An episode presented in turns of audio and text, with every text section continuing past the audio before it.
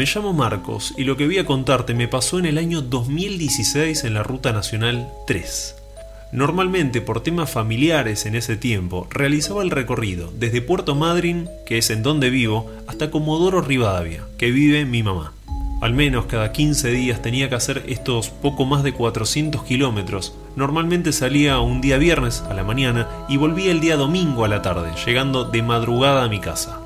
En ese momento tenía un Chevrolet Corsa en muy buen estado. Siempre me ocupé de tenerlo al día, ya que lo sacaba la ruta bastante seguido por este tema y no me gustaba tener la preocupación de que el auto se rompa.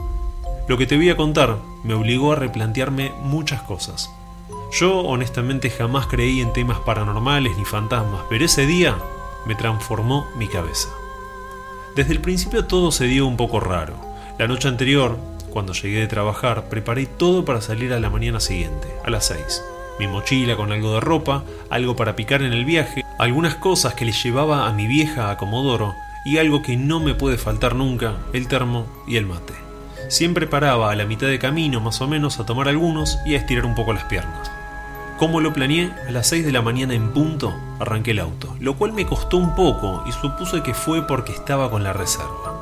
Pero al final arrancó bien y me fui a cargar nafta a la IPF.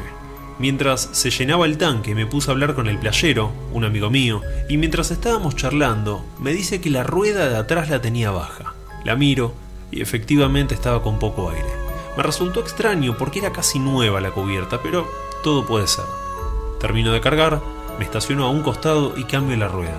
Estaba de muy mal humor ya porque me iba a demorar más de lo calculado. Me fui a una gomería que estaba cerca, me arreglan el pinchazo y me colocan la rueda nueva.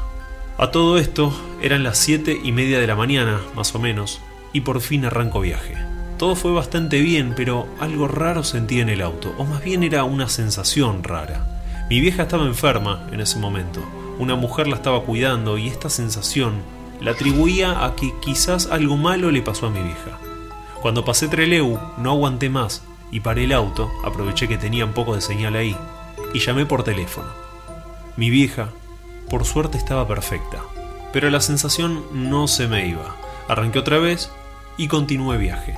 Como siempre, y más allá de que venía demorado, un poco antes de llegar a Garayalde, paré a un costado y me puse a tomar unos mates. Acá es cuando todo se puso muy pero muy extraño. Estaba parado al costado del auto, del lado del acompañante, comiendo unos bizcochitos Don Satur y tomando mate. Cuando algo pasó y es imposible de explicar, al menos de una forma racional. Para poner un poco en contexto a todo el que no conoce esta zona, es prácticamente un desierto. No hay vegetación alta ni tampoco árboles. En pocas palabras, no hay nada de nada. La paz que se siente en esos lugares, al menos para mí, es total. Estaba tranquilo y caminando un poco al costado del auto y siento que alguien me saluda. Buenos días. Era un hombre, vestido con un pantalón de jean y una camisa a cuadros rojos, no me olvido más. Tenía el pelo corto y no tenía ni barba ni bigote, era una persona de lo más normal e incluso parecía, por su aspecto, una persona buena. No tendría más de 30 años. Me quedé mirándolo unos segundos, un poco confundido, y él sonríe y me repite lo mismo. Buenos días. Le respondí el saludo y miré para todos lados buscando en qué vino. Pero no había ni auto, ni camión, ni caballo, nada de nada. Aparte jamás escuché un ruido, aparte del viento que jamás para. Lo primero que me dijo fue, yo te conozco a vos. Vos sos el hijo de Elvira, ¿no? Le respondí que sí y pregunté de dónde me conoce porque yo a él jamás lo había visto. Me explicó que era de Comodoro y que conocía a mi vieja desde hace unos años, vivía a dos cuadras de casa. Ahí, la verdad, me relajé un poco, porque al menos era alguien conocido. Me dijo que estaba caminando hacía rato y nadie lo levantó. Que si yo le daba una mano para llegar a Comodoro, por favor. No dudé un segundo y le dije que sí. Le ofrecí un mate, pero se negó rotundamente a tomarlo. Me acuerdo que se mantenía a unos tres metros mío, no se acercaba. También me miraba demasiado fijo, no me sacaba la vista de encima. Reconozco que un poco nervioso me puse, y más aún cuando no pude entender cómo no lo vi en la ruta si estaba caminando por un costado. Charlamos un poco más, unos 10 minutos creo, más que nada sobre el auto. Me empezó a preguntar mucho sobre él y me pidió por favor de ver el motor. Le dije que se lo mostraba cuando llegábamos, pero me insistió. que iban a ser solo 10 minutos nomás, que no pasa nada si nos demorábamos un poquito más. Con un poco de dudas, fui, guardé el mate y abrí el capot. Lo llamo para que venga a verlo y no se acerca. Me asomo para buscarlo y no estaba. Caminé para el costado, miré para adentro del auto, para atrás, y te juro que desapareció. Imposible no verlo si estaba por ahí, porque como te digo, no había absolutamente nada para esconderse.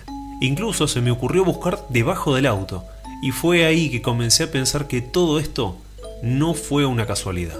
Abajo del auto sentí mucho olor a nafta, empecé a revisar de dónde venía y descubrí que venía desde el motor. Seguí revisando y descubrí que una manguerita que ingresaba al carburador estaba reseca y perdiendo nafta arriba del motor. Comencé a ver cómo podía solucionarlo, ya que era un peligro prender el auto perdiendo combustible arriba del motor, pero no tenía cómo. Estuve parado ahí unos 20 minutos, solo, porque el muchacho se esfumó.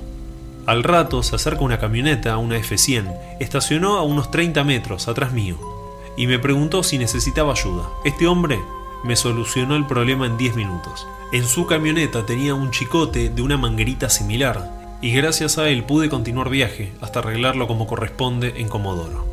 A este muchacho jamás lo volví a ver, pero cuando desapareció y luego vi lo de la nafta, tuve la sensación, o más bien la seguridad diría, de que no fue una casualidad. El auto se podría haber incendiado en el medio de la ruta 3, sin ayuda, y gracias a él pude verlo. Esto se lo comenté a varios conocidos y nadie supo decirme quién es este muchacho. Mi vieja, en cambio, cuando le conté, me dijo, es tu ángel de la guarda y jamás va a permitir que algo malo te pase. Sea cual sea la respuesta, hoy cada vez que paso por ese lugar, freno a tomar unos mates, tal vez en algún momento le pueda agradecer ese favor a mi ángel de la Ruta 3.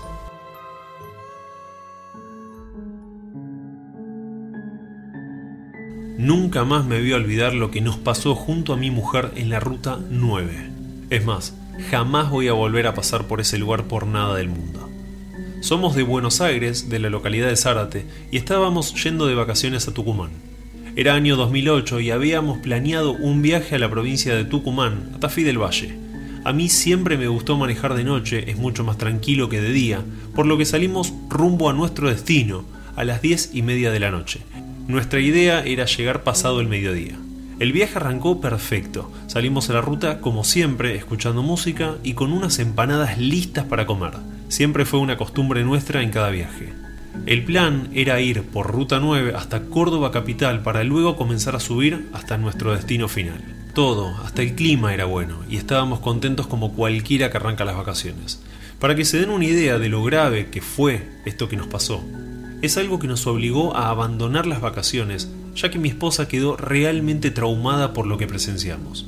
Ella, lamentablemente, se llevó la peor parte. Íbamos por la antigua Ruta 9. Habíamos pasado a Armstrong. Eran, si mal no recuerdo, cerca de las 2 de la mañana. No habíamos parado ni una vez y a mí me dieron ganas de orinar. Así que salí a la banquina y paré el auto. Mi mujer también quería aprovechar la parada para hacer pis. La oscuridad era parcial ya que había una linda luna, no estaba llena, pero iluminaba bastante. El cielo estaba estrelladísimo. Era una belleza. Frenamos justo antes del cruce de otra ruta, de Ripio, que después me enteré que era la Ruta 20. Es una ruta provincial. Cada uno hizo lo suyo y después nos quedamos mirando un rato las estrellas. Era una belleza, ni viento había. Pero todo se arruinó cuando escuchamos un ruido. Venía desde atrás del auto. La verdad que hoy me recorre un escalofrío horrible cuando recuerdo esto. Fui caminando despacio para atrás del auto y no vi nada. Pero en ese momento alguien me empuja desde atrás, bastante fuerte. Mirá que soy grandote y me moví un poco. Me di vuelta pero no había nadie. Le grité a Vero, mi mujer, que se suba al auto rápido y en ese exacto momento la escucho gritar de una forma horrible. Fui para delante del auto y la vi. Estaba parada donde la dejé yo, pero una señora bastante mayor que me miraba fijo y de una forma imposible de describir, la estaba agarrando del brazo izquierdo. Verónica estaba llorando y totalmente inmóvil. Le grité a la viejita que la suelte, pero no se inmutó. Estaba aterrado, la verdad, no voy a mentir, ya sé que era una abuela, pero la situación era bastante particular. Rápido, agarré del asiento de atrás del auto el termo del mate, esos de acero inoxidable. Al menos la podía amenazar con esto. Lo agarré y cuando la miro otra vez mi mujer estaba sola. Se estaba agarrando la cara con ambas manos y seguía llorando sin parar. Empiezo a ir hacia ella, pero algo me agarró de la remera desde atrás y me tironeó muy, pero muy fuerte. Miré y no había nadie. Mi mujer se adelantó a mí, me subió al auto y a los gritos me decía que nos fuéramos de ahí ya. Me subí al auto también, arranqué y no paramos hasta Marcos Juárez. Paramos en una estación de servicio y recién ahí hablamos sobre lo que pasó. Durante todo el trayecto de ruta hasta ahí, yo estaba mudo, no sabía qué había pasado. Y Vero estaba extremadamente nerviosa y con ataques de llanto que le venían de la nada. Me contó que en un momento sintió un ruido a su derecha y cuando miró no había nadie pero sintió inmediatamente que alguien le agarraba del antebrazo muy firme. Miró y se encontró con esta cara que la estaba mirando directo a los ojos. Ella me cuenta que no vio a una viejita como lo hice yo, sino a algo que no podría definirlo como una persona física. No le dolió en ningún momento el brazo, pero sí sintió como una especie de electricidad donde la estaba agarrando. Y lo que más le impresionó fue una sensación de que se estaba muriendo. No sabe cómo explicar la situación, pero era como que esta cosa la estaba secando por adentro. No podía moverse, estaba dura, y lo único que le salió fue llorar. Ni siquiera gritar podía. Estaba bloqueada por esta cosa que la atacó. Jamás supimos qué pasó. Tampoco fue un tema que habláramos mucho con otras personas, ya que son pocos los que podrían creer esto. La cuestión fue que esa noche fue el principio y fin de esas vacaciones tan esperadas. Desde Marco Juárez volvimos a Zárate, pero tuvimos que llegar hasta la ruta 6 para luego retomar hasta la 9, ya que por nada del mundo íbamos a pasar por el cruce de la 20 otra vez. Mi esposa aún hoy sueña con esto que pasó. Estuvo con una psicóloga varios años y según ella, jamás va a olvidarse ni de esa cara, ni mucho menos de esa sensación que la marcó hasta el día de hoy.